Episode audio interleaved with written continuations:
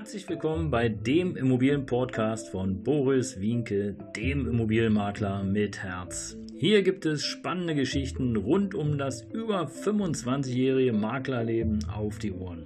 Ich freue mich auch im Namen meines Teams von 3V Immobilien, dass ihr dabei seid. Los geht's, euer Immobilienexperte Boris Wienke. Ein herzliches Hallo und willkommen hier zum Immobilienpodcast von Boris Winke, dem Immobilienmakler mit Herz. Wie ihr wisst, aus meinem über 25-jährigen Immobilienmaklerleben gibt es hier auf meinem Podcast einige Stories auf die Ohren, die verwunderlich, witzig, unglaublich, kaum vorstellbar sind. Und heute hier haben wir die Folge Nummer 13 mit dem Titel Der 5000 Euro Fehler ja, 5000 Euro ist eine Menge Geld, aber seid gespannt, was ich euch zu erzählen habe. 2007, 2008 äh, war ich als Vermietungsmakler für den größten Zwangsverwalter hier in der Stadt in Berlin tätig. Und das fing letztlich ganz, ganz klein an. Ja, ich hatte Kontakt zu jemandem dort. Äh, das war, glaube ich, der verlängerte Arm äh, des Zwangsverwalters, der eben auch diese ganzen Aufträge verteilte. Und der sagte, hey, komm mal mit, ich habe hier so ein paar Wohnungen, hast du Interesse? Ja, okay, wir haben uns die angeguckt. Und im Grunde genommen ging es dann relativ schnell. Ja, von fünf Wohnungen, die ich anfangs bekommen hatte, waren es plötzlich fast 600 Wohnungen, die ich in der Vermietung reinbekommen hatte und für die ich jetzt verantwortlich war, um Mieter zu suchen. Also nicht nur Wohnungen, da war auch teilweise Gewerbe dabei und es war eine ganz spannende Zeit. 2007, 2008 ist so ähnlich wie jetzt. Es gab eine Finanzkrise, damals allerdings Finanz äh, und keine Pandemie, so wie heute. Ähm, innerhalb von kürzester Zeit hatte ich fast sieben Mitarbeiter aufgebaut, die den ganzen Tag nichts anderes gemacht haben, als rumgerannt sind und äh, Wohnungen gezeigt haben und äh, Unterlagen gesammelt haben, Mietverträge angefertigt haben, die Wohnungen vermietungsreif gemacht haben und Schlüssel gemanagt haben, alles drum und dran von A bis Z. Also alles das, was man so als Vermietungsmakler machen kann und machen sollte. Jedenfalls war es damals so. In der Regel lief das dann so ab, dass ich einen Haufen Schlüssel bekommen habe, so nach dem Motto, hey, hier sind die Schlüssel, dort ist die Wohnung, das ist die Adresse, das ist die Etage äh, und nun mach mal. Wir haben uns also richtig durchwursteln müssen, müssen und äh, wussten teilweise auch nicht mal anfangs, äh, ja, wie groß ist die Wohnung, passen die Schlüssel überhaupt? Damit ging es schon los, passen die Schlüssel überhaupt zum Haus? Passen die Schlüssel in die Wohnung? Wurde uns die richtige Lage und die richtige Etage mitgegeben, weil wir haben nicht dann irgendwie so einen Ausdruck bekommen, so nach dem Motto, ja, äh, Berliner Straße oder Blissestraße 66 hier, sondern ähm, äh, einfach nur einen kleinen Schmierzettel, der war meistens dann auch auf dem äh, Schlüsselpaket äh, draufgelegt, so nach dem Motto, hier guck mal, äh, ich glaube, da müsste die Wohnung sein. Also alles, was organisatorisch war und alles, was vorbereitend war, um dann wirklich auch ordentlich die Wohnung aufnehmen zu können, fehlte. Diesen Job haben wir letztendlich dann durchgeführt und ähm, mussten dann oftmals feststellen, ja, wie groß ist denn jetzt eigentlich die Wohnung? Ja, schön, zwei Zimmer. Aber hat die jetzt 50, hat die 55 oder hat sie gar 60 Quadratmeter? Diese ganzen Daten hatte die Zwangsverwaltung teilweise nicht vorhanden. Also irgendwie waren sie nicht da oder waren nicht wegsortiert, ich weiß es nicht. Äh, aber auch da haben wir uns irgendwie durchgewurstelt, so muss man es sagen. Und ähm, ja, man muss aber auch festhalten, die Angebote oder die Immobilien waren teilweise wirklich haarsträubend runtergekommen, ab, abgerissene Waschbecken, ähm, runtergerissene Tapete, eingetretene Türen, Fenster kaputt und, und, und. Also tausend Geschichten kann ich euch noch dazu noch erzählen, aber dazu äh, bekommt ihr in einem der folgenden Podcasts nochmal genug Gelegenheit, da reinzuhören. Ähm, und ja, sie musste also erstmal vermietungsreif gemacht werden und der Zwangsverwalter durfte im Grunde genommen nur ein bisschen Geld ausgeben, um sozusagen die Immobilie vermietungsreif zu machen. Also ein zerstörtes Fenster oder ein kaputtes Klo, das konnte repariert werden, aber eine komplette Herrichtung der Wohnung war nicht möglich. Bedeutete also, wir haben im Grunde genommen Schrottwohnungen vermietet. Und ob ihr es glaubt oder nicht, wir haben die vermietet. Also es ging Tatsache, auch äh, wenn, wenn die Wohnung noch so runtergekommen war. Es ging. Es ging aber meistens dann natürlich über einen Mietpreis oder dann auch alternativ über eine Art mietfreie Zeit.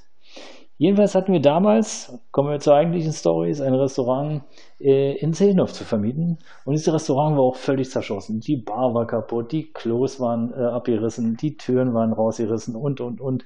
Teppich und Müll lag da und der Keller war voll gesifft mit irgendwelchen Zeugens. Ähm, aber wir äh, haben uns daran gemacht und ich hatte auch richtig Bock dazu, mal ein Restaurant zu vermieten und ähm, habe dann auch gleich gesehen, okay, hier ist eine schöne Terrasse, kannst du dir ja vorstellen, äh, in deinen Inseraten und und und. Und das Lokal hatte letztlich auch eine Top-Lage. Und ähm, ich bin einfach davon ausgegangen in meiner Vision, hey, wenn es richtig hergerichtet ist, mit einer schönen Terrasse, einem schönen Tresen und tolles Interieur, dann muss das hier laufen. Und wir waren auch einige Zeit dran und haben es dann auch tatsächlich geschafft, jemanden zu finden. Und äh, wie das dann immer so war bei solchen Geschichten, haben wir natürlich die Konditionen abgeklopft mit dem Zwangsverwalter. So ganz freie Hand hatten wir natürlich nicht, aber hier waren die Konditionen abgeklopft. Und ähm, ja, dazu müsst ihr wissen, dass ich in der Regel so um 6 Uhr früh bei dem Zwangsverwalter war. Dort haben wir dann die Mietverträge unterschrieben und haben die Kaution bezahlt. Meistens war es damals Barkaution, natürlich gegen Quittung. Und äh, dann hat er den unterzeichneten Mietvertrag haben wir zurückbekommen und haben dann im Nachgang dann einfach noch die Übergabe der Einheit realisiert, sodass dann alle Seiten entsprechend glücklich waren. Jo, und äh, in dem Fall hatten wir also endlich jemand gefunden für das äh, Restaurant, für die Gaststätte. Der Mietvertrag wurde unterzeichnet, die Provision wurde bezahlt und äh, dann nahm das Drama seinen Lauf. Ich wurde bequatscht, also die Mieter bequatschen mich, hey, komm, du hast Provision, du hast Kaution. Äh, mit dem Mietvertrag ist das nur eine Formsache. Hast ja alles schon abgestimmt mit dem Verwalter. Gib uns doch die Schlüssel schon, dann können wir loslegen. Und das war der fatalste Fehler, den ich je gemacht habe. Warum, erkläre ich euch gleich.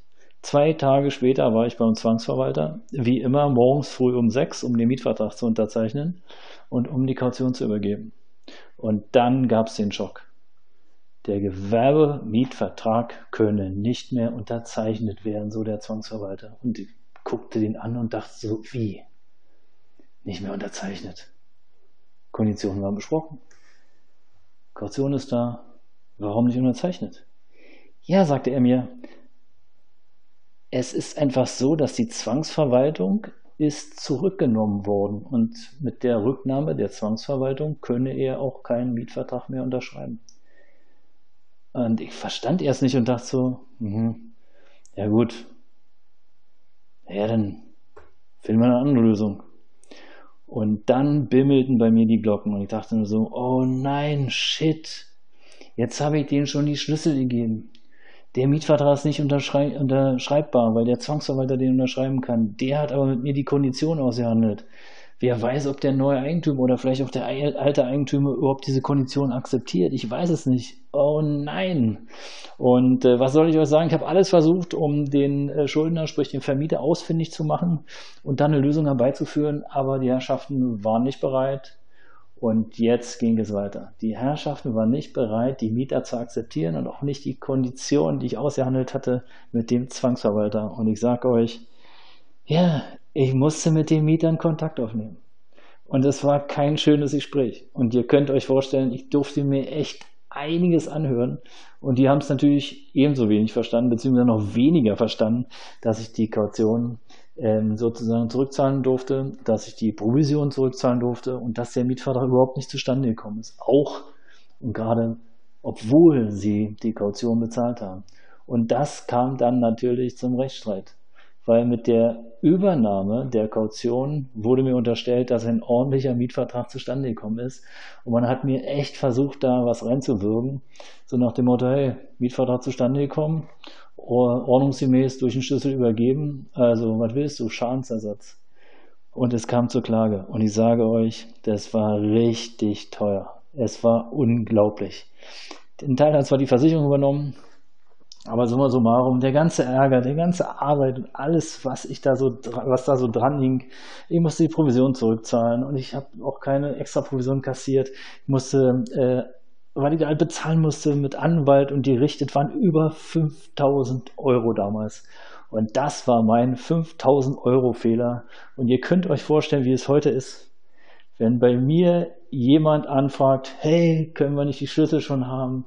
Vor der Vertragsunterzeichnung, Kaution zahlen wir später oder den Kaufpreis können wir danach machen.